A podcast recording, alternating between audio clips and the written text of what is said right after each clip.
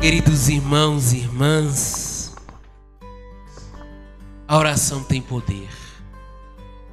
Eu começo com o Evangelho, destacando três ações de Jesus. Primeira ação é a pregação. A segunda ação de Jesus é o milagre. E a terceira ação de Jesus no Evangelho de hoje é a oração. Então, pregação, milagre e oração. E a partir destes três momentos na vida de Jesus, ele comunica-nos o Espírito Santo.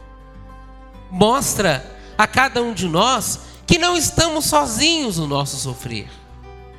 Hoje a liturgia destaca um pouco a dimensão do sofrimento, né? E no tempo em que vivemos de tantas desesperanças que foram causadas até indiretamente por esse Covid-19, no tempo de tantas desesperanças, somos chamados a ter a fé e a paciência de Jó, de acreditar que Deus está conosco, de acreditar que Deus vai nos resgatar.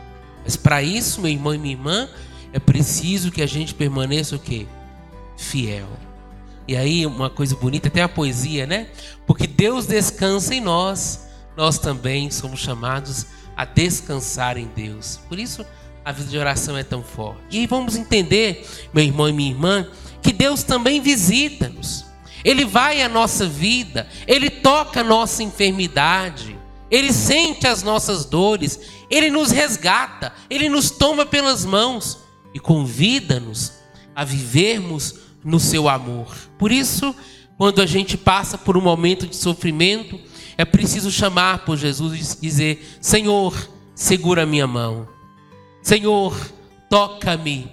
Senhor, ajuda-me a vencer este momento. E neste tempo da pandemia, temos tantas coisas incertas, uma coisa é certa: Deus está a nos tocar. Deus está, meu amado e minha amada, a nos curar. Ele quer nos resgatar.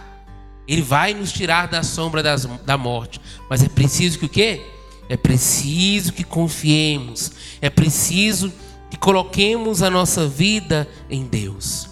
E Ele não se cansa.